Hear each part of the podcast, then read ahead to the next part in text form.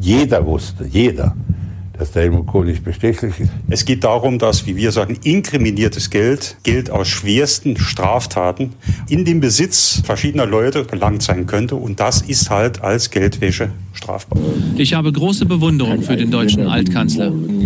Ich habe solche Leute nie bestochen.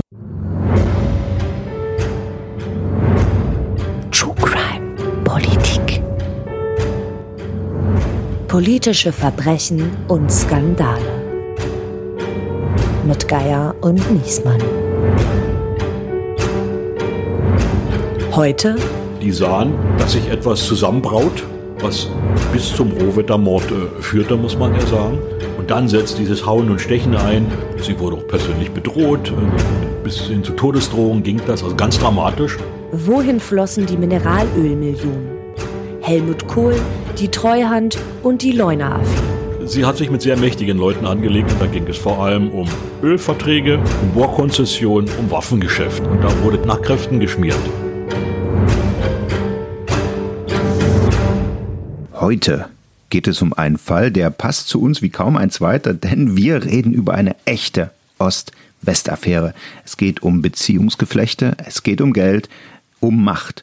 Und als wenn das nicht schon pikant genug wäre, findet ein großer Teil dieser Affäre auch noch auf Französisch statt. Oh la la. Aber bevor unsere Zuhörerinnen und Zuhörer jetzt rote Ohren bekommen oder sich endgültig die falschen Bilder im Kopfkino festsetzen, nenne ich mal schnell ein paar Namen, die im Zuge dieser Affäre eine Rolle spielen werden. Also, ich sag mal, Helmut Kohl, Kanzler der Einheit und der schwarzen Kassen, François Mitterrand, französischer Präsident, mehrere Vorstände des Mineralölkonzerns Elf Aquitaine, Dieter Holzer, saarländischer Geschäftsmann, Lobbyist mit besten Kontakten in die Politik, in den 80ern im Libanon für den BND aktiv und später in Frankreich und in Deutschland zu Gefängnisstrafen verurteilt. Mhm. Es geht weiter. Ludwig Holger Fahls, Präsident des Verfassungsschutzes, Verteidigungsstaatssekretär, Schmiergeldempfänger, Steuerhinterzieher, Betrüger und Bankrotteur. Günter Krause, der Mann, der den deutschen Einigungsvertrag mitverhandelt hat, später Verkehrsminister war, danach oft pleite und zuletzt als erster Politiker in das deutsche Dschungelcamp eingezogen und in Rekordzeit wieder ausgezogen ist. Und ein Mann, der später in der AfD eine große Parteikarriere hingelegt hat. Gott, äh, in welchem Skandal hängen die denn alle mit drin? Also gut, jetzt Holzer, Pfahls, Kohl, da würde ich sagen, da geht's um die schwarzen Kassen der CDU. Fast, mein Lieber, aber knapp daneben ist in diesem Fall auch knapp vorbei. Wir reden zwar auch über die schwarzen Kassen der CDU heute, im Mittelpunkt dieser Folge steht aber eine Affäre, die, na sagen wir mal, möglicherweise einen Beitrag zur CDU-Spendenaffäre geleistet hat oder, um es noch genauer zu sagen, einen Betrag. Ob die Regierung Kohl und ich selber natürlich auch bestochen wurde im Zusammenhang mit der Industrieansiedlung Elf Aquitaine im Chemiedreieck in Sachsen und Sachsen-Anhalt. Jeder wusste, jeder, dass der Helmut Kohl nicht bestechlich ist. Jeder wusste, dass in dem Zusammenhang das, was da erzählt worden ist, François Mitterrand habe mich mit 20 Millionen bestochen und das sei Geld gewesen für die CDU. Es ist von A bis Z alles gelogen gewesen. So, und jetzt spannen wir Sie, liebe Hörerinnen und Hörer, nicht mehr länger auf die Folter, sondern wir sagen Hallo und herzlich willkommen zur vierten Ausgabe unserer Spezialpodcast-Reihe True Crime Politik. Und in dieser Folge geht es um die Leuna-Affäre, also um den Vorwurf von Schmiergeldzahlungen im Zuge der Privatisierung der Leuner-Werke und der DDR Tankstellenkette Minol. Und bevor wir Ihnen jetzt eine Reise in das mitteldeutsche Chemiedreieck Leuna, Buna, Bitterfeld mm. zumuten, oh beginnen, beginnen wir doch lieber an einem Ort, der bei den meisten Menschen, sagen wir, ein ganz kleines bisschen stärkere Sehnsuchtsgefühle auslöst.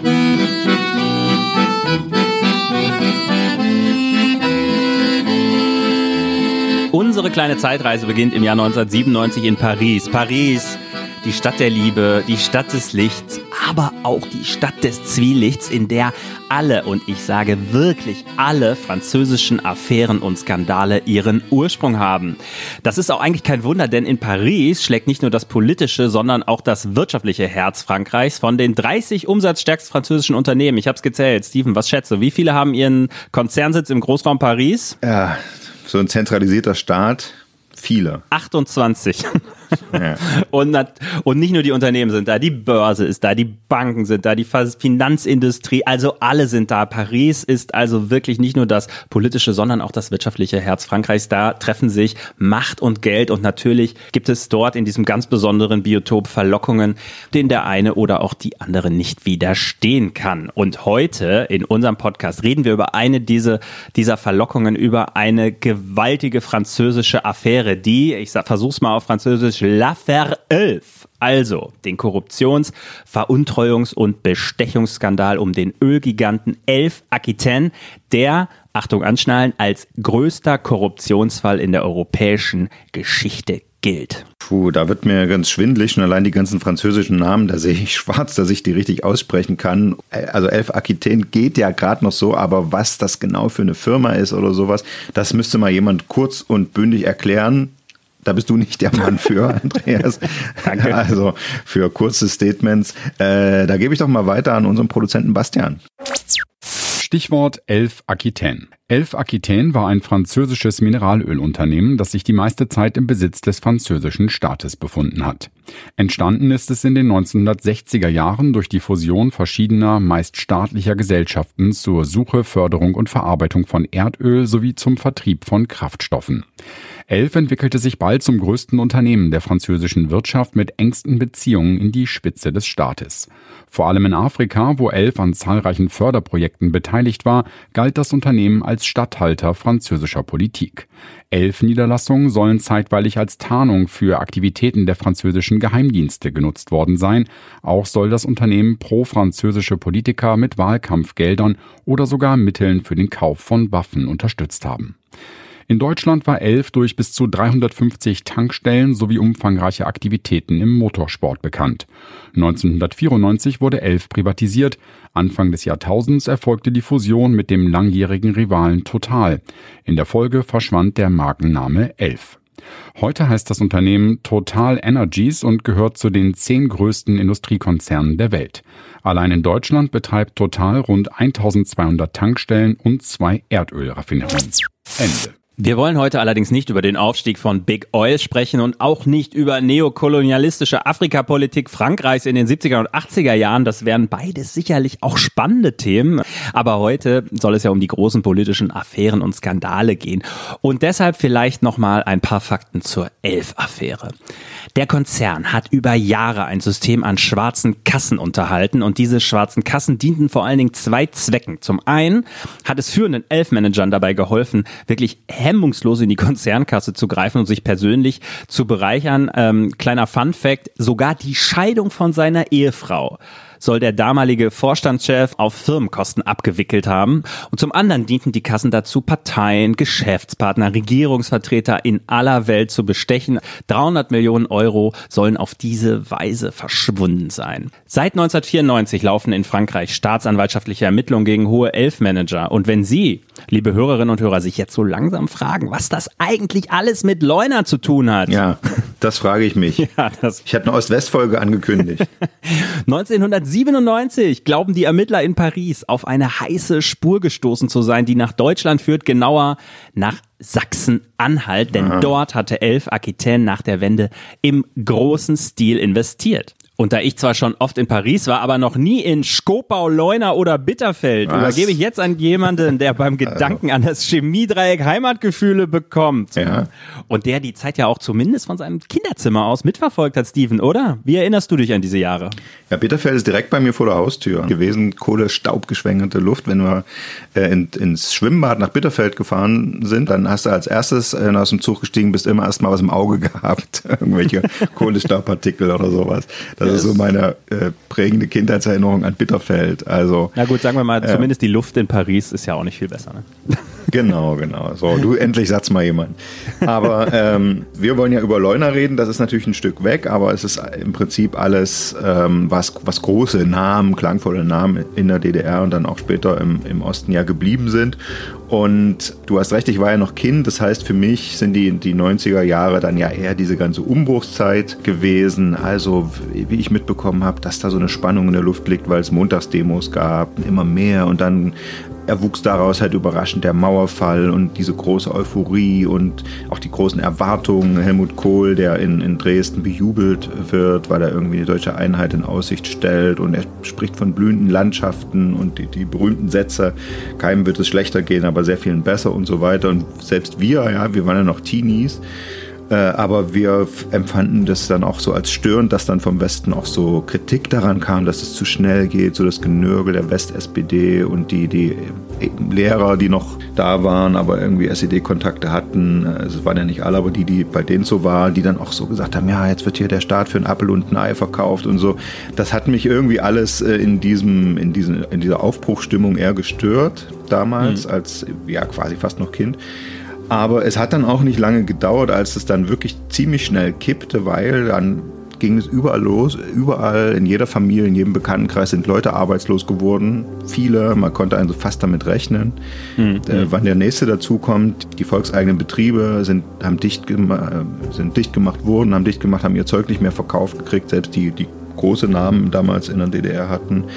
Ja, also Arbeitslosigkeit war 1990, 91 die große Angst, die sehr schnell wie aus dem Nichts kam und irgendwie auch immer verbunden war mit, äh, mit diesem Wort, um das es heute viel gehen wird, Treuhand. Genau, und bevor wir uns jetzt von einem, also wie er ja selber einräumt, vorurteilsbelasteten Ossi die Treuhand erklären lassen, würde ich sagen, Bastian, mach du das doch nochmal. Stichwort Treuhand.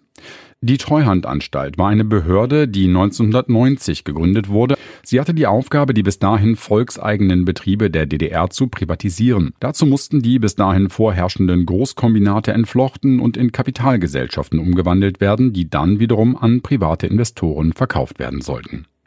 Die Treuhandanstalt sollte dabei sowohl ertragsorientiert arbeiten als auch gemeinwohlorientiert.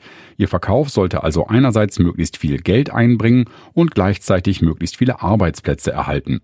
Das ließ sich allerdings oft nicht miteinander vereinbaren. Erschwert wurde die Arbeit der Behörde dadurch, dass sie vor allem in der Anfangsphase völlig unzureichend mit Personal ausgestattet war und außerdem dadurch, dass selbst die Vorzeigekombinate der DDR im Vergleich zur Westkonkurrenz technisch veraltet und wenig effizient waren.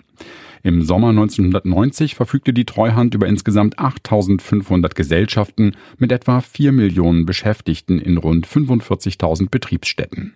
Ende.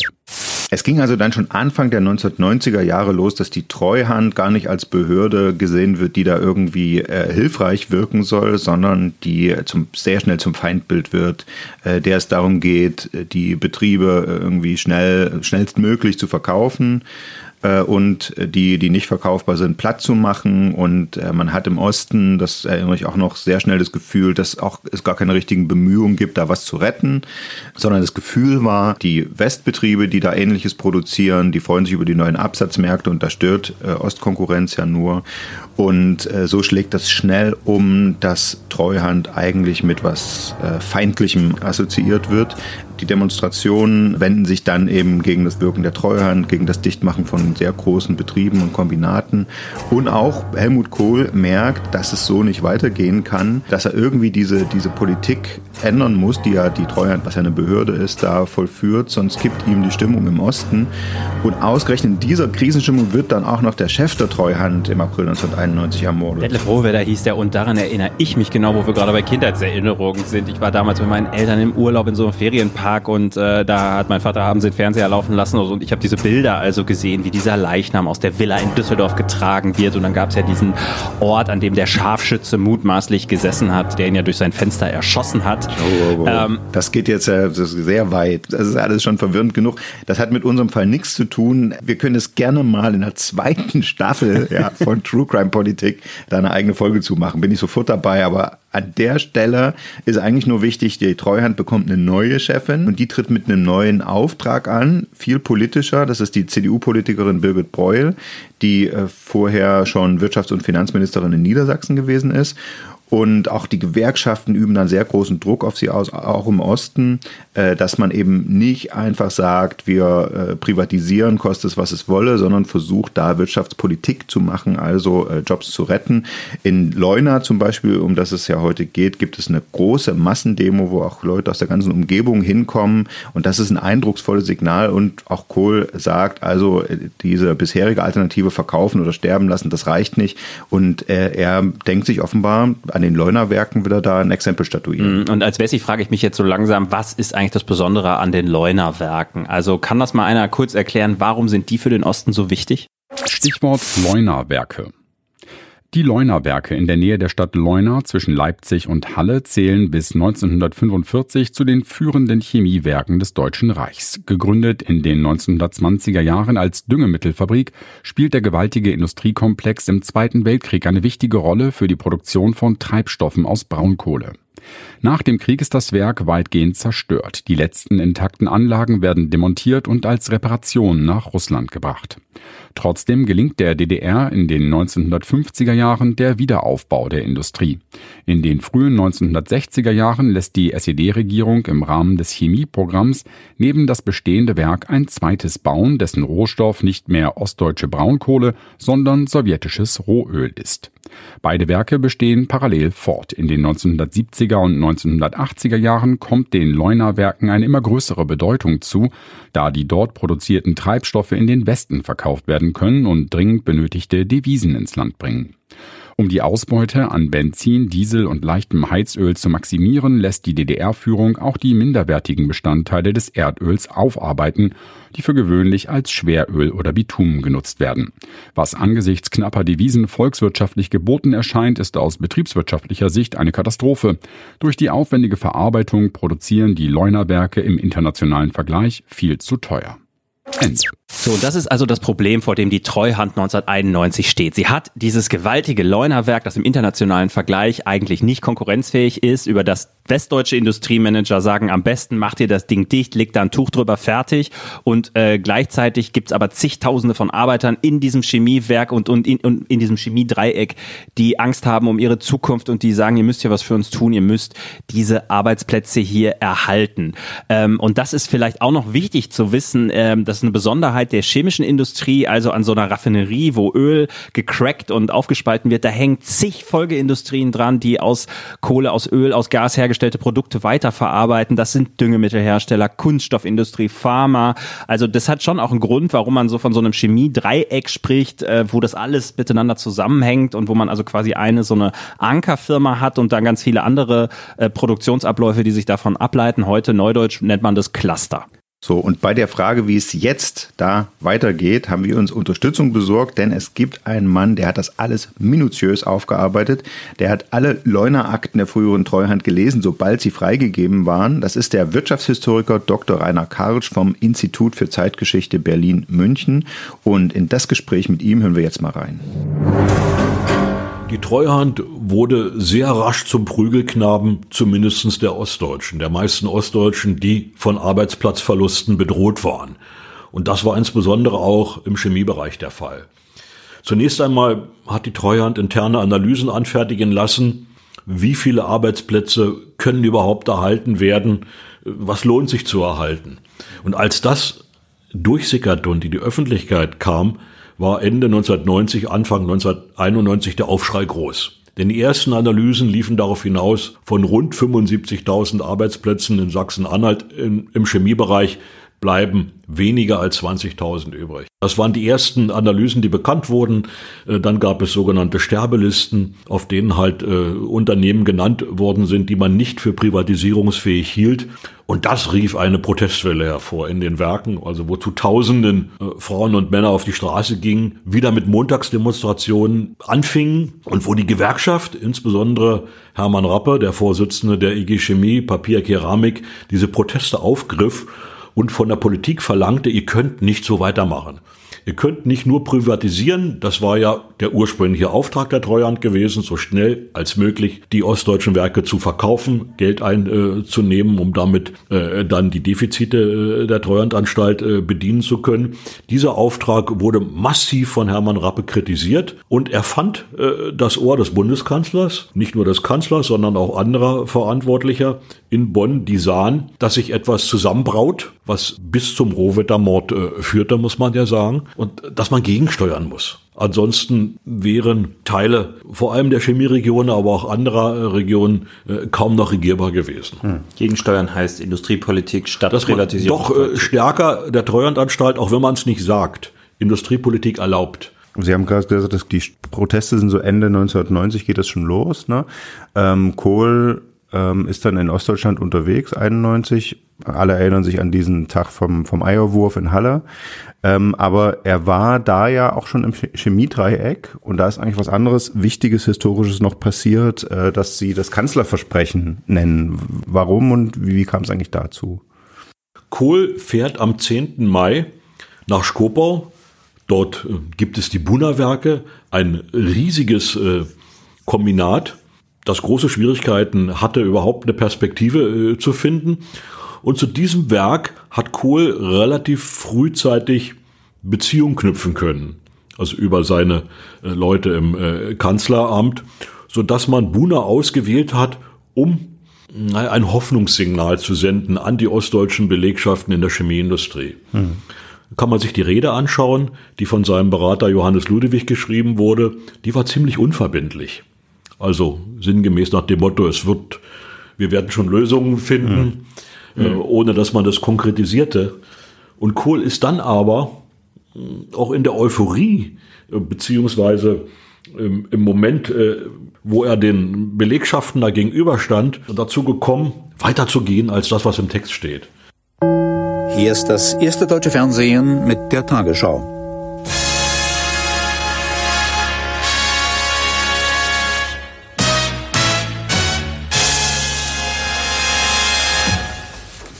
Guten Abend, meine Damen und Herren.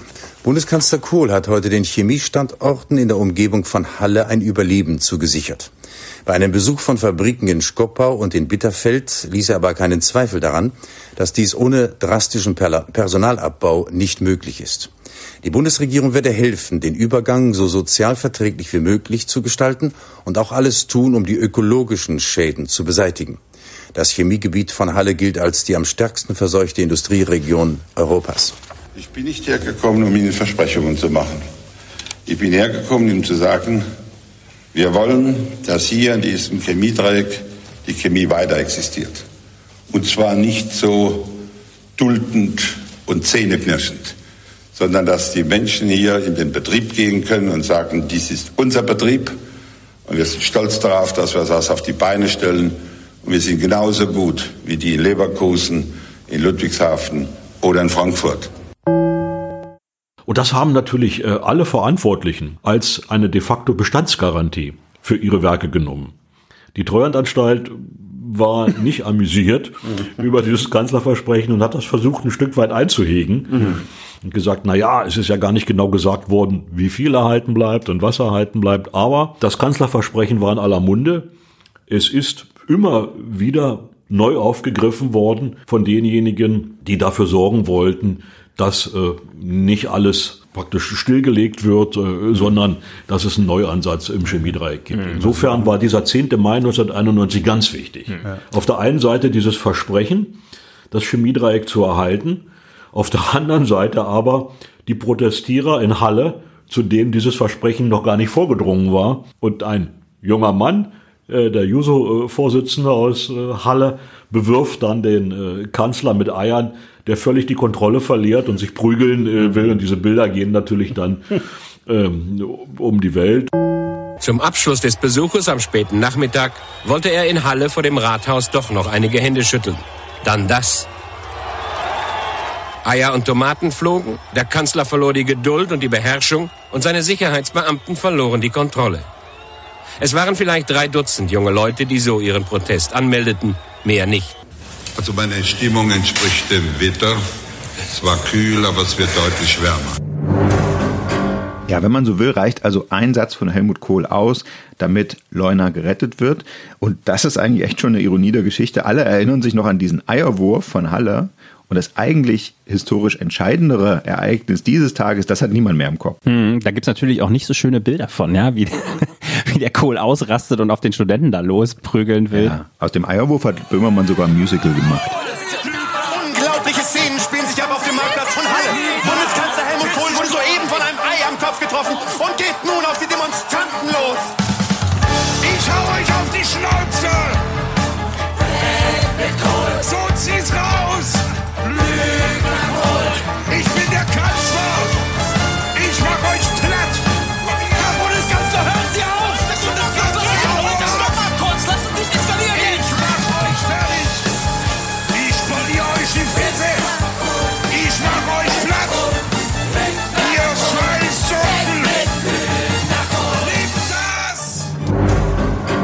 Dann lass uns mal gucken, wie es jetzt weitergeht. Die Treuhand muss also für dieses Leunerwerk einen Käufer finden, weil es jetzt den politischen Willen gibt, dass das erhalten wird. Aber die westdeutschen Unternehmen aus der Branche wie BASF und Bayer und andere, die sagen, nee, lass mal stecken. Also geht der Blick ins Ausland. Ganz genau. Man geht also quasi auf Roadshow europäisch betrachtet und ähm, es passiert noch eine andere wichtige Sache. Es wird nämlich ein Paket geschnürt, um die Leunerwerke für potenzielle Käufer im europäischen Ausland interessanter zu machen. Klaus Schuch, der verantwortliche Manager für den Chemiebereich in der Treuhandanstalt, ist da durchaus kreativ äh, unterwegs indem er Beratungsgesellschaften heranholt, die ihm dann sagen, gut, Leuna allein, also diese Raffinerie, es geht nur um die Raffinerie, die ist wahrscheinlich nicht so verkäuflich. Das mhm. wird, da wird niemand drauf eingehen. Wir müssen die Braut schmücken. Und das war der Trick. Man tut also in dieses Paket Raffinerie Leuna das Tankstellennetz Minol mit herein. Minol war der Tankstellenmonopolist in Ostdeutschland und äh, verfügte also über ein mehr oder weniger äh, gutes äh, Tankstellennetz. Das war durchaus attraktiv für die Unternehmen, die bisher nicht ausreichend im deutschen Markt positioniert waren. Mhm. Vor allen Dingen British Petroleum und äh, Elf Aquitaine. Das mhm. sind ja beides Staatskonzerne, dürfen wir auch nicht äh, vergessen. Und die hatten Zu dem halt, Zeitpunkt noch beide, ja. Beide, in beide. Aha, aha. Und die hatten also Interesse daran, ihr Tankstellennetz vor allem in Ostdeutschland auszuweiten mhm. und größere Marktanteile äh, zu bekommen. Mhm. Die Konzepte, die sie verfolgt haben, waren durchaus unterschiedlich. BP war bereits mit Leuner in Gesprächen und hatte kleinere Joint Ventures gegründet und hatte die Idee, die vorhandene Leuner Raffinerie zu modernisieren und noch eine Zeit lang zu nutzen. Und dann eben dieses Tankstellennetz zu nutzen. Die Franzosen sind anders herangegangen. Die haben sich diese Raffinerie angeschaut in Leuna und gesagt, nein, das reicht uns nicht, das ist auf Dauer nicht wettbewerbsfähig. Wir bauen neu. Sag mal, Steven, muss ich mir das eigentlich so vorstellen, dass Minol damals im Osten als äh, alleiniger Marktführer, wenn ich das richtig sehe, so bekannt ist wie bei uns im Westen irgendwie Aral, Shell, Esso, äh, Total, die alle zusammen? Ja, Marken ist natürlich in der DDR so eine Sache gewesen, weil es gab ja keine Konkurrenz zwischen verschiedenen Herstellern in dem Sinne, aber Marken war eher so mhm. was, äh, was einen großen Klang hatte, so, äh, so äh, Kombinate, ne? Firmen, die für was standen, wie zum Beispiel Interflug, ja, die einzige Fluglinie. Und dann gab es natürlich auch so Sachen, es gab nur ein großes äh, Plattenlabel, das war Amiga und so. Da hat man aber jetzt, glaube ich, nicht Diamant bei Fahrrädern. Also da hat man jetzt nicht so auf den, auf den Markennamen abgehoben, aber es waren Sachen, die hatten einen Klang ne, in der DDR. Ich habe da so einen witzigen Werbeclip gefunden, ähm, Thema Markenführung. Also ein bisschen Werbung wurde dann ja doch offenbar gemacht, auch wenn es vielleicht gar nicht nötig war. Und habe festgestellt, in den 60er Jahren im Osten, da gab es nicht den Tiger im Tank, da gab es den Minolpirol. Den Teletipp, der helfen soll, gibt Ihnen der Minolpirol. Zum Beispiel hier. Wer Zweitakt fährt, sein Fahrzeug mit Gemisch ernährt. Nun kann ein guter Motormagen zwar jede Sorte Öl vertragen, doch wird ihm langes Leben winken, bekommt er Hyzet-Öl zu trinken. Stets dienstbereit zu ihrem Wohl ist immer der Minolpirol. Ja, der Hintergrund ist, das war sozusagen Imagewerbung. Ne? Du hast den Ossis mehr oder weniger nicht gesagt, äh, geht zu Minol tanken, sondern du hast denen gesagt, Minol, das ist schon eine gute Sache, dass wir die so. Und der Minol-Pirol, auch wenn das eine Werbefigur aus den 60er Jahren ist, macht die Leuner Raffinerie für die Elf-Manager interessant. Zumindest kommt Bewegung in die Sache, nachdem man hier ein Paket aus Raffinerie und Tankstellennetz schnürt. Den Zuschlag erhält im Januar 1992 Elf Aquitaine. Das ist nur ein Vorvertrag. Mhm. Der wird dann noch ausverhandelt bis zum Hochsommer 1992. Nur der politische Druck war so groß, mhm. jetzt einen Erfolg zu verkünden nach diesem Kanzlerversprechen, dass man ein Jahr später an die Öffentlichkeit treten wollte und präsentieren wollte, der Leuner-Deal steht, Elf Aquitaine wird kommen und hier eine neue Raffinerie bauen. Und äh, Elf Aquitaine hat das ja nicht alleine gemacht, sondern ein Konsortium gebildet, äh, wo Thyssen äh, noch mit äh, drin steckte in diesem Konsortium als Anlagenbauer und äh, ein Kaufhausunternehmen, das also die Tankstellen bespielen. Mhm. Damit schien alles klar zu sein. Elf hat das bessere Angebot vorgelegt. Mhm. Wenn man sich das in den Akten anguckt, dann ist das auch so. Mhm. Pferdefuß der Geschichte war halt, dass die Franzosen sehr wohl wussten, der deutsche Staat steht unter Druck. Und der deutsche Staat braucht dieses Projekt unbedingt, sodass dann äh, bei Elf sich die Idee durchgesetzt hat, im Management nachzuverhandeln und immer neue Forderungen zu stellen, obwohl der Vertrag schon unterzeichnet war. Das passiert dann 93, ja. äh, 94. Vor allem passiert das nach dem Machtwechsel in Frankreich. Mhm. Das ist der Knackpunkt für die ganze Geschichte eigentlich. Mhm. Und äh, jetzt passiert also Folgendes, die Franzosen verhandeln nach, stellen immer neue Forderungen ja. auf, ähm, drohen auch damit, das ganze Ding platzen zu lassen. Es ja. gibt einen, einen, einen öffentlichen, ja, äh, kann man schon sagen, Schlagabtausch, die damalige Treuhandchefin sagt, wenn ihr das macht, dann verklagen wir euch auf Schadensersatz und dann scheißen wir euch bei der Börsenaufsicht in New York an und das, also es ist, ist ja schon unüblich eigentlich, oder? Dass man so mit so harten Bandagen zwei vermeintliche Partner nach einem Deal kämpft, oder?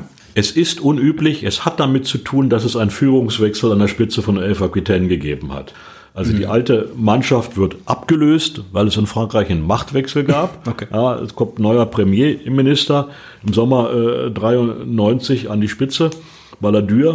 Und äh, der legt Wert darauf, dass auch dieser Staatskonzern, der ein Stück weit privatisiert äh, werden sollte, eine neue Führungsmannschaft erhält. Und das ist ein ausgesprochener Banker, der dann an die Spitze von Elf tritt, der rechnet nach. Mhm. Und sagt also, das lohnt sich eigentlich nicht, zu viel bezahlt. da in Ostdeutschland äh, so eine Raffinerie zu betreiben. Die Margen sind eh sehr gering im Raffineriegeschäft. Und wenn wir da so viel investieren müssen, werden wir auf Jahre hinaus kein Geld verdienen. Also eigentlich wollen wir aus dem Vertrag raus. Und dann setzt dieses Hauen und Stechen ein, also das bis äh, zum Kanzleramt äh, führt und äh, zum französischen Parlament äh, führt, wo man sich also doch äh, mit harten Worten äh, behagt und versucht irgendwie den Vertrag doch noch zu retten. Mhm. Und er wird nur gerettet, weil die deutsche Seite nachgibt und Elf aus der Hauptverantwortung de facto entlässt. Also Elf ist an dem Raffinerieprojekt dann nur noch als Minderheitsaktionär äh, beteiligt. Ein gutes Drittel der Anteile an äh, dem äh, neu zu gründenden Unternehmen hält der deutsche Staat.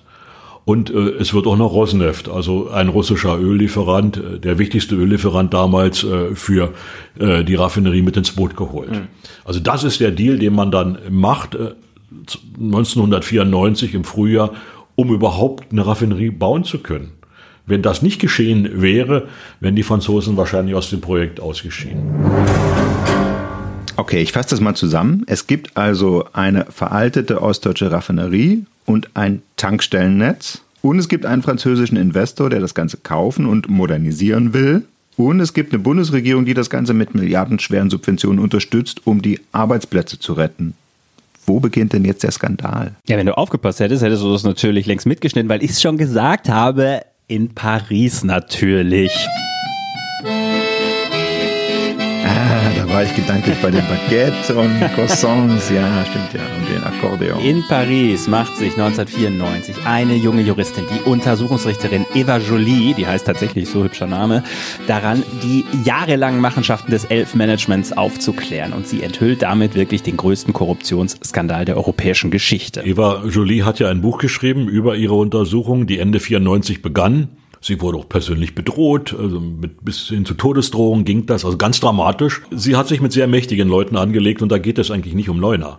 Da geht es darum, dass dieser Staatskonzern Elf Aquitaine seit den späten 60er Jahren schwarze Kassen hatte.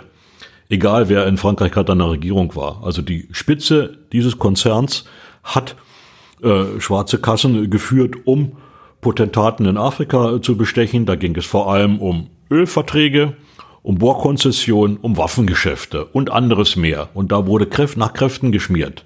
Und außerdem hat sich äh, ein Teil des Managements bereichert und äh, persönlich in Saus und Braus leben äh, können aufgrund dieser schwarzen Kassen. Das flog alles Ende 94 auf, als Philippe Jaffrey als neuer Spitzenmanager äh, das Ruder in die Hand nahm und diese schwarzen Kassen entdeckte. Und äh, die Eva Jolie untersucht äh, diese verschiedenen äh, Spuren, wird wie gesagt bedroht. Ähm, es gibt dann erste Verfahren, die gegen elf Manager eingeleitet werden.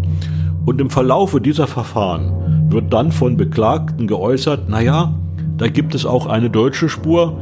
Wir haben ja auch im Interesse der deutsch-französischen Freundschaft versucht, dieses Leuna-Projekt in der Spur zu halten.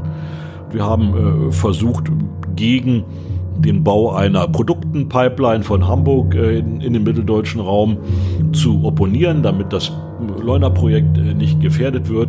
Und in dem Zusammenhang haben wir Landschaftspflege betrieben, also deutsche Beamte, Politiker äh, bestochen.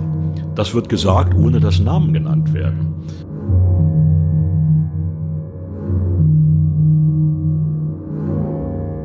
Das passiert etwa im Frühjahr 1997, dass in Paris die ersten konkreten Hinweise auf illegale Provisionszahlungen im Zusammenhang mit dem Leuna-Deal in Ostdeutschland auftauchen. Also die Verträge sind zu diesem Zeitpunkt bereits geschlossen. Die Bagger rollen da im mitteldeutschen Revier.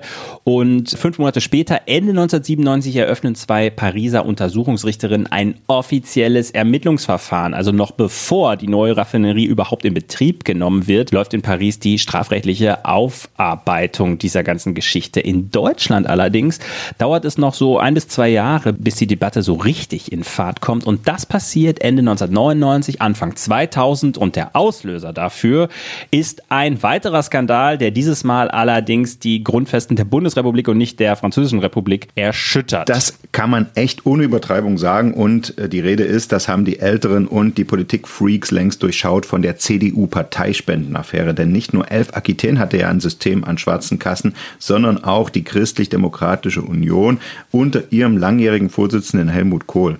Und auch da reden wir über Millionenbeträge, die über die Jahrzehnte zusammengekommen sind und die von der CDU für ihre zahlreichen Wahlkämpfer und wo sonst noch mal Geld gebraucht wurde, um jemandem intern zu helfen, ausgegeben worden sind. Damals war ja die große Frage, vor allen Dingen am Ende der ganzen Affäre, als sie aufgedeckt wurden, wo kamen eigentlich diese Millionen her? Helmut Kohl hat Zeit seines Lebens an der Geschichte festgehalten. Es gab einzelne Großspender. Ich habe also in einem Interview mit ihm gesehen, er sagt so vier bis fünf große Spender, die der CDU da was Gutes hätten tun wollen, wie er sagt. Deren Namen wollte er aber nie preisgeben mit der Begründung, ich habe denen mein Ehrenwort gegeben, dass ich sie nicht nenne. Aber natürlich steht damals sehr schnell der Verdacht der Käuflichkeit im Raum. Äh, also letztendlich äh, die Frage, war die deutsche Bundesregierung käuflich? Es gibt dann ja auch Waffendeals, die da eine Rolle spielen mit arabischen Staaten. Und ja, und in dieser Melange, sage ich mal, beginnen jetzt Medien und Ermittler eins zu eins zusammenzuzählen. Also, wir haben in Frankreich diesen gewaltigen Korruptionsfall 11, die Mutter aller Korruptionsfälle. Und wir haben in Deutschland die gewaltige Spendenaffäre CDU. Und wir haben in Leuna ein gewaltiges Chemiewerk, an dem sowohl die deutsche Politik als auch Elf Aquitaine äh, im wahrsten Sinne des Wortes Aktien halten. Und wie sagt da der Berliner? Nachtigall, ich höre dir trapsen. Ja, aber der Verdacht, dass die CDU-Millionen aus den Kassen von Elf stammen können, der liegt auf der Hand. Und vor allem im Osten, wo man ja sowieso inzwischen der Meinung ist, dass die ostdeutsche Wirtschaft nach der Wende von den Wessis verraten und verkauft worden ist, fällt der Verdacht auf sehr fruchtbaren Boden. Zumal plötzlich zwei Verdächtige auftauchen, an die im Zuge des Leuna-Deals hohe Millionenbeträge geflossen sind und bei denen nicht ganz klar ist, wofür eigentlich. Der eine heißt Dieter Holzer ist ein schillernder Geschäftsmann aus Saarbrücken, der ein Vermögen durch den Handel mit Ölen und Fetten verdient hat, dessen eigentliche Spezialität es aber ist, so große Firmendeals einzufädeln und äh, sich diese Leistung dann durch üppige Provisionen belohnen zu lassen. Also Holzer hat zahlreichen deutschen Unternehmen dabei geholfen, an internationale Großaufträge ranzukommen und auch Rüstungsdeals vermittelt und er verfügt über beste Kontakte in Wirtschaft und in Politik. Er hat sogar dem BND mal bei der Befreiung von zwei deutschen Geiseln im Libanon geholfen. Und der andere Verdächtige heißt Pierre Letier. Das ist ein Franzose und ein Kumpel von Holzer, ein enger Freund. Auch der hat eine schillernde Vergangenheit. Er ist bis in die 1980er Jahre Offizier im französischen Auslandsgeheimdienst DGSE. Und dieser Pierre Letier bekommt als erster einen Beratervertrag von elf. Also die stellen ihn an, so ist seine eigene Schilderung, hat sich da in einem Interview mal zugeäußert, ähm, weil sie sich in Deutschland eigentlich nicht auskennen und er kennt sich aus sagt er zumindest. Und äh, Letier holt seinen Kumpel Holzer dazu, der sich noch besser in Deutschland auskennt. Und nach eigenen Aussagen kümmern die beiden sich darum, Widerstände und Probleme bei dem Leuner Geschäft beiseite zu räumen und äh, die Interessen von Elf gegenüber der deutschen Politik zu vertreten. Wie gesagt, das ist deren ähm, Sicht auf die Dinge. Nach Meinung der französischen Justiz waren diese Beraterverträge in Wahrheit Scheinverträge. Wären das echte Beraterverträge gewesen, dann wäre das auf jeden Fall ein Stundensatz gewesen, der spektakulär hoch gewesen wäre. Also Holzer bekommt in insgesamt 50 Millionen Mark von Elf und sein Kumpel Letier 30 Millionen Mark. Wie gesagt, die französische Justiz geht davon aus, dass es sich dabei in Wahrheit um Schmiergelder handelt, die Holzer und Letier im Auftrag von Elf dann weiter verteilt haben. Und äh, der Herr Holzer äh, unterhält ein Konto, was eindeutig dazu diente, Manager, äh, Politiker äh, zu bestechen, soweit kann man das sagen. Und da ist die Frage natürlich, an wen ist dieses Geld geflossen? An die Treuhand? An die CDU, vielleicht sogar an Helmut Kohl persönlich? Gibt Leute, die das ausgesagt haben? Alles scheint plötzlich möglich. Zumal im Dunstkreis der beiden plötzlich weitere Personen mit, sagen wir mal, zumindest zweifelhaften Ruf auftauchen. Also zum Beispiel der frühere Chef des Verfassungsschutzes und frühere Staatssekretär im Verteidigungsministerium, Ludwig Holger Fahls. Über Ludwig Holger Fahls könnten wir hier auch eine eigene Folge machen. Das ist eine dermaßen schillernde Figur und der hat seine Finger in so vielen Skandalen drin. Ich mache es ganz, ganz kurz. Fahls ist ein CSU-Mann, der hat bei verschiedenen Waffendeals seine Hände im Spiel. Der musste später zugeben, dass er von, äh, von Waffenhändlern Millionenbeträge angenommen hat, die er nicht versteuert hat. Er ist dann vor allen Dingen wegen der Steuererziehung dran gekriegt worden und weniger äh, wegen der eigentlichen äh, mutmaßlichen Bestechlichkeit. Fahls flüchtet vor der deutschen Justiz nach Taiwan, wird erst 2004 in Paris verhaftet und später gibt es Medienberichte, dass der französische Geheimdienst dem Fahls bei der Flucht geholfen habe, damit nicht noch mehr Staub in der Leuna-Affäre aufgewirbelt wird. Das ist allerdings nicht belegt worden. Fakt ist allerdings, und das ist belegt worden, worden. Dieter Holzer hat ihn bei dieser Flucht unterstützt und äh, Holzer ist dafür später auch verurteilt worden. Also Hing jetzt dieser Pfalz nicht auch äh, in der CDU-Spendenaffäre mit drin? Naja, hing er insofern, als dass einer der Hauptzahler an Pfalz der Waffenlobbyist Karl-Heinz Schreiber war. Also äh, Pfalz hat immer wieder Geld von Schreiber genommen.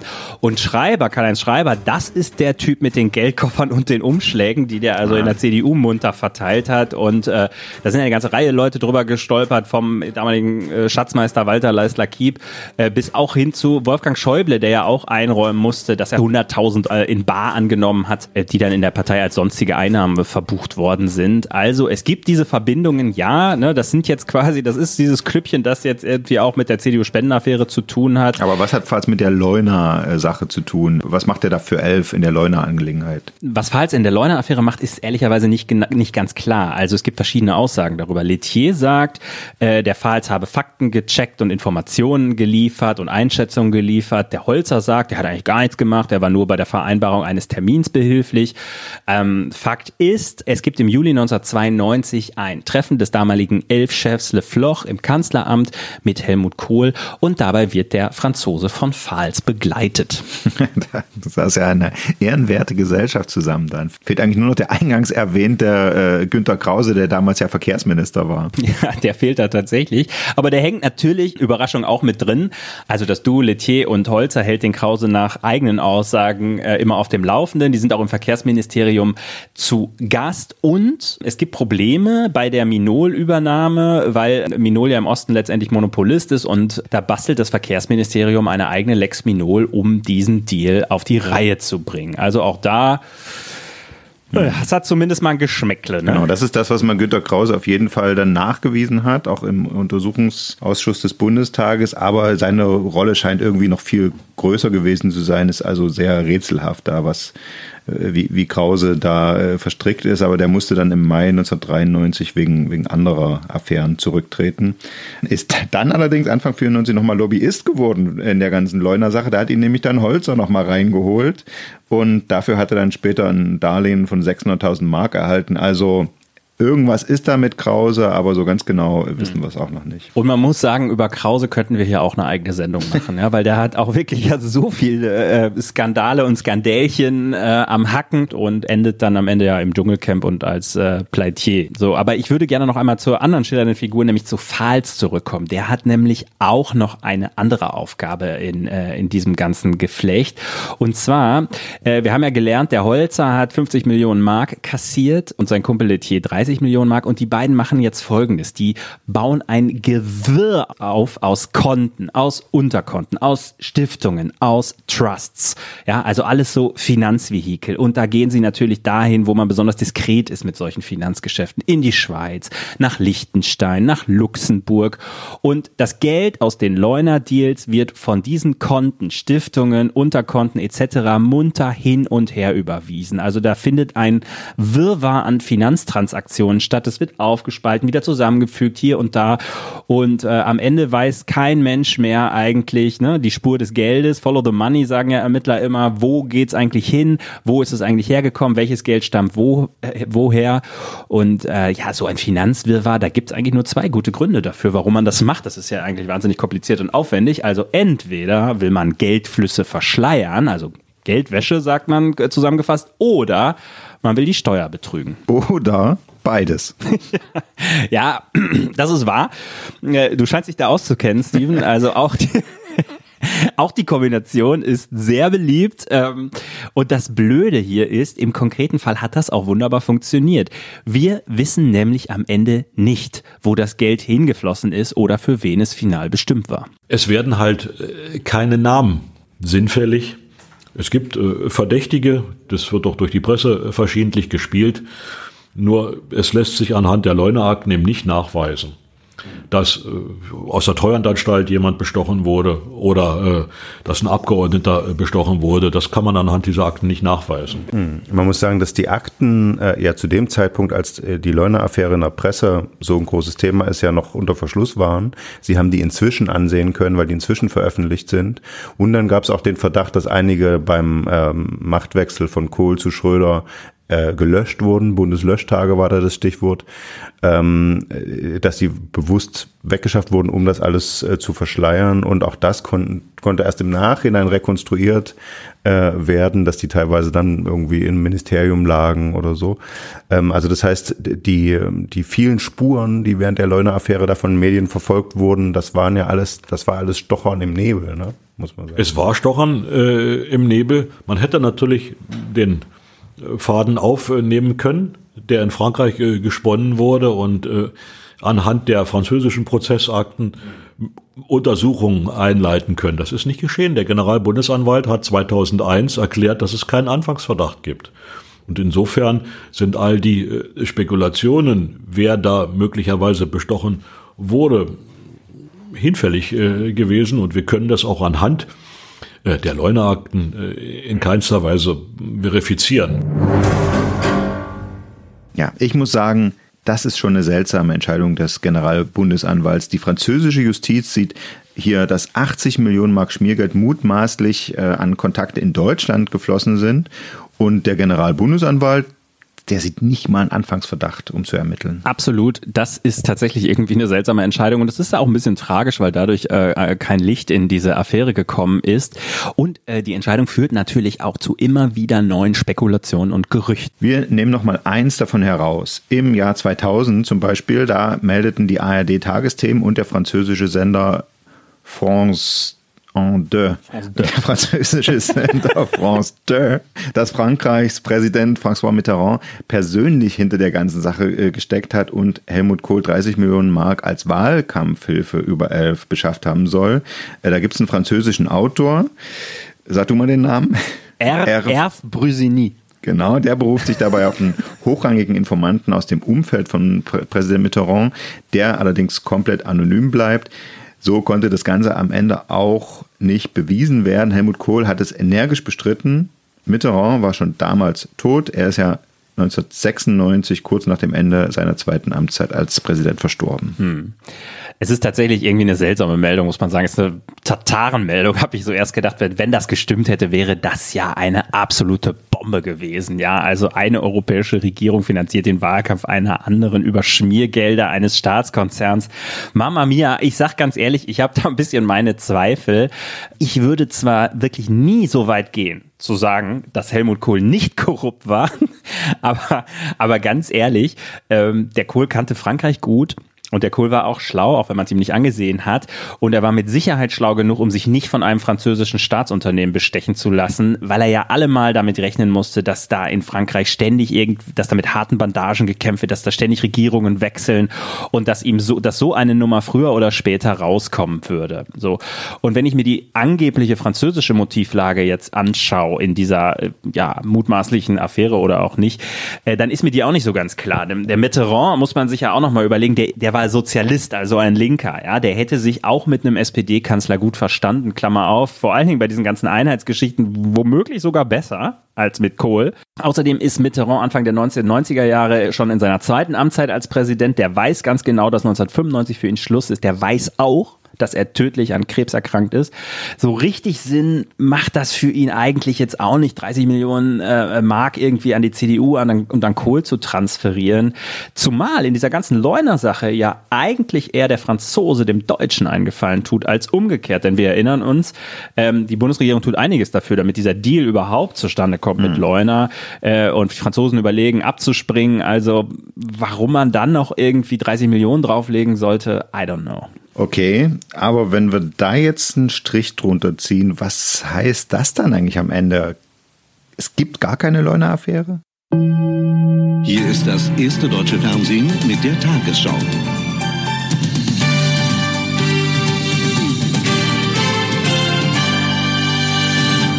Guten Abend, meine Damen und Herren. Mit der Befragung von zwei Schlüsselzeugen hat der Untersuchungsausschuss des Bundestages heute ein weiteres Mal versucht, der Leuna-Affäre nachzuspüren. Doch weder der Lobbyist Holzer noch der frühere Wirtschaftsminister Friedrichs gaben neue Hinweise für die Aufklärung der Vorgänge um den Verkauf der Raffinerie 1992. Holzer, der vom Käufer, dem französischen Elf-Konzern, Millionen Provisionen kassierte, verweigerte die Aussage, weil gegen ihn ermittelt wird. Nach Berlin gekommen, vor dem Ausschuss erschienen, Aussage verweigert. Dieter Holzers Auftritt heute vor dem Spendenuntersuchungsausschuss war einer der kürzesten überhaupt. Knapp teilte er den Spendenermittlern mit, da in Deutschland, Frankreich, Liechtenstein und der Schweiz gegen ihn ermittelt wird, mache er von seinem Aussageverweigerungsrecht Gebrauch. Damit hatte der Untersuchungsausschuss gerechnet, nicht jedoch mit dem weiteren Verlauf des Holzer-Auftrittes. Kaum hatte dieser den Vernehmungssaal verlassen, stellte er sich vor die Kameras und sagte all das, was er dem Ausschuss nicht sagen wollte. Es ist kein Geld geflossen, keinen Amtsträger, keinen Politiker, an niemanden. Schon gar nicht so Holzer habe er den früheren Bundeskanzler Helmut Kohl getroffen, geschweige denn mit ihm über Leuna verhandelt. Die ganze Affäre ein Märchen aus Tausend und einer Nacht. Er habe lediglich eine 50 Millionen D-Mark Provision von elf erhalten. Alles ganz legal. Das ist das, was die Beteiligten immer gesagt haben. Es gibt gar keine Leuna-Affäre. Ähm, Soweit würde ich jetzt auch wieder nicht gehen. Ähm, sagen wir mal so, es gibt die Zahlungen an Holzer und Letier, von denen die französische Justiz sagt, das war Schmiergeld. So, aber wir können nicht klären, es konnte niemand klären, wer ist eigentlich geschmiert worden oder wer sollte geschmiert werden. Bei dem ganzen Fall macht das Thema Korruption, das habe ich ja auch schon gesagt, eigentlich nicht so richtig Sinn, denn es wollten ja auch alle Leute den Deal, ja, oder alle maßgeblichen Beteiligten. Also Elf will, ist scharf auf das Minol, Tankstellen Tankstellennetz und sagt, ja gut, dann nehmen wir die Leuner Raffinerie halt mit. Es gibt keine ernsthaften Konkurrenten, die winken alle mehr oder weniger ab. Ähm, und die Politik in Frankreich und Deutschland ist ja für den Deal bis in die Spitzen des Staates. Wir haben es ja gehört, Kohl wollte es unbedingt, Mitterrand wollte es auch. Also es gibt da eigentlich auch keine großen Widerstände, die man da aus dem Weg räumen muss. Und eigentlich für sowas braucht man ja Schmiergeld, für gewöhnlich. Hm. Aber dann bräuchte man ja auch eigentlich nicht diese millionenteuren Lobbyisten beschäftigen. Das stimmt. Äh, das braucht man tatsächlich nicht. Und das ist auch der Grund dafür, warum diese ganze Geschichte irgendwie stinkt. Es ist schon sehr auffällig, dass dort im Umkreis, im Umfeld dieses großen äh, Geschäftes des deutschen Staates mit elf Aquitaine Männer und Frauen auftauchen, die eigentlich mit der chemischen Industrie oder äh, mit dem Raffineriebau eigentlich gar nichts zu tun haben und davon ja fachlich keine Ahnung haben, aber trotzdem als Lobbyisten wirken. Ja, mhm. Um den Vertrag äh, zu retten um möglicherweise ein großes Beraterhonorar zu kassieren oder, äh, das ist ja auch verschiedentlich, gesehen worden, dass es im Rahmen solcher Großgeschäfte Kickback-Zahlungen gab für ganz andere Dinge. Aus meiner Sicht die wahrscheinlichste Theorie, und das ist auch eine, die französische Ermittler, die französische Ermittler geglaubt haben, ist, dass der Holzer und der Letier diese üppigen Honorare vor allem deshalb bekommen haben, weil sie Teile dieses Geldes an die hochkorrupte Bande bei Elf äh, zurückbezahlt haben, und zwar an die Manager privat. Also so ein Deal, du bekommst von mir einen überteuerten Beratervertrag, aber ein Teil der Kohle schiebst du mir im Gegenzug wieder zurück zu mir. Genau, ein Kickback-Geschäft oder ein klassisches Geschäft zulasten Dritter. Äh, in diesem Fall ist der Dritte der Elf-Konzern und ähm, ja, alle Beteiligten werden dafür am Ende auch wirklich hart bestraft von der französischen Justiz, muss man sagen. Also Holzer und Letier müssen 15 Monate in den Knast, sie müssen jeder 1,5 Millionen Euro Geldstrafe bezahlen und die 39 Millionen Euro umgerechnet, äh, die müssen sie zurückspucken. Ähm, der frühere Elf-Chef, äh, das ist der Typ mit der Scheidung auf Firmenkosten. Der wird zu fünf Jahren Haft äh, verurteilt. Seine rechte Hand, Alfred Sirvin, auch fünf Jahre. Und der ehemalige Afrika-Beauftragte von Elf, Alfred Tarallo, der muss vier Jahre in den Knast. Und Alfred Sirven ist ja übrigens noch eine spektakuläre Flucht geglückt. Der ist ja äh, wirklich noch jahrelang unterwegs. Der wurde dann erst 2001 auf den Philippinen verhaftet. Da gibt es auch Berichte drüber, die auch wieder filmreif sind. Ja, der ist 74 zu dem Zeitpunkt und als er sieht, okay, die Ermittler kommen jetzt und die verhaften mich. Da hat er erstmal die Chipkarte aus seinem Handy genommen und hat sie vor ihren Augen runtergeschluckt.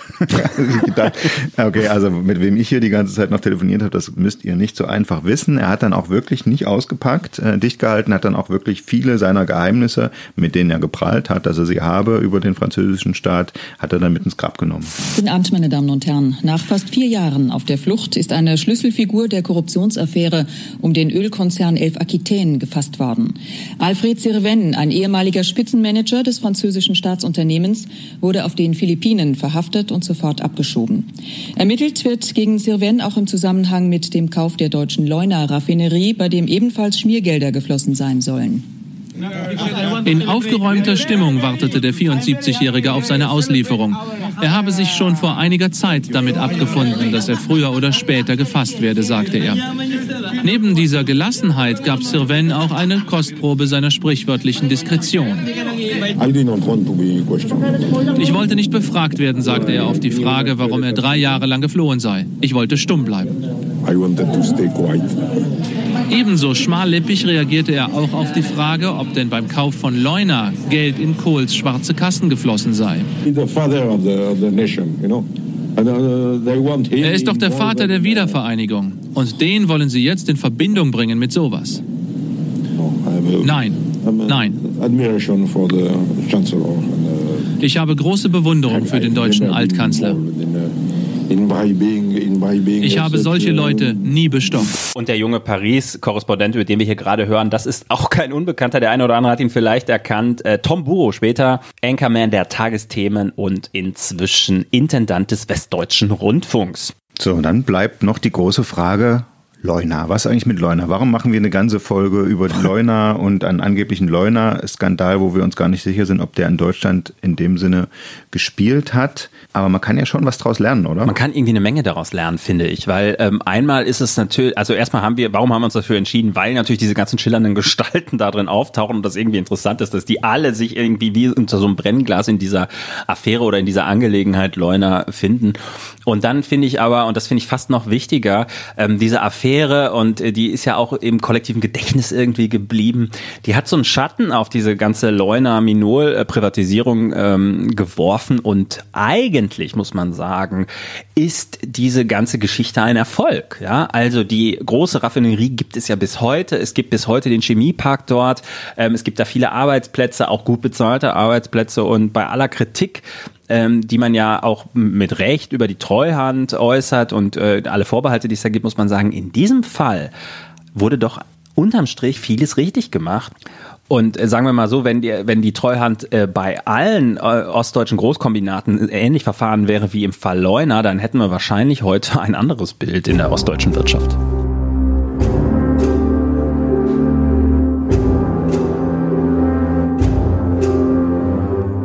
Also wenn man das aus einer langen Perspektive äh, betrachtet, war die hoch umstrittene Entscheidung der Treuhandanstalt und letztendlich auch äh, der Bundesregierung, da viel Geld in die Hand zu nehmen, eine französische Firma äh, zu holen, äh, die äh, Überlebensentscheidung für die Leuner Chemie gewesen und auch für einen Teil dieser Region. Sie haben mir mal ausgerechnet, ähm, den, den, wie viel Subventionsgeld da pro Arbeitsplatz geflossen ist? Es sind ungefähr eine Million D-Mark pro äh, Arbeitsplatz geflossen, äh, um in Leuna einen großen Chemiestandort zu halten. Das betrifft ja nicht nur die Gelder, die für den Raffinerieneubau eingesetzt wurden, sondern auch jede, fast jede einzelne Privatisierung.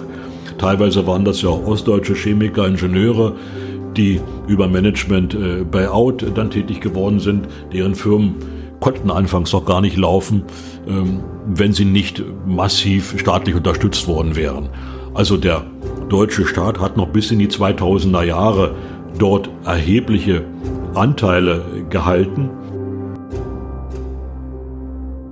Im Endeffekt äh, sind äh, in Leuna rund 9000 moderne, hochmoderne Arbeitsplätze entstanden. Dieser Standort hat sich gut äh, entwickelt. Es gibt heute neue große Investitionen in der Region. All das wäre nicht passiert ohne den Neubau einer Raffinerie. Also der Neubau der Raffinerie war der Katalysator dafür, dass sich kleinere, mittlere, auch größere Firmen dort angesiedelt haben, beziehungsweise dass Privatisierungen überhaupt funktionieren konnten. Und darauf sollte man schauen, in allererster Linie, wenn man über Leuna spricht und weniger auf die Affäre, die wir äh, nicht mehr aufklären werden können.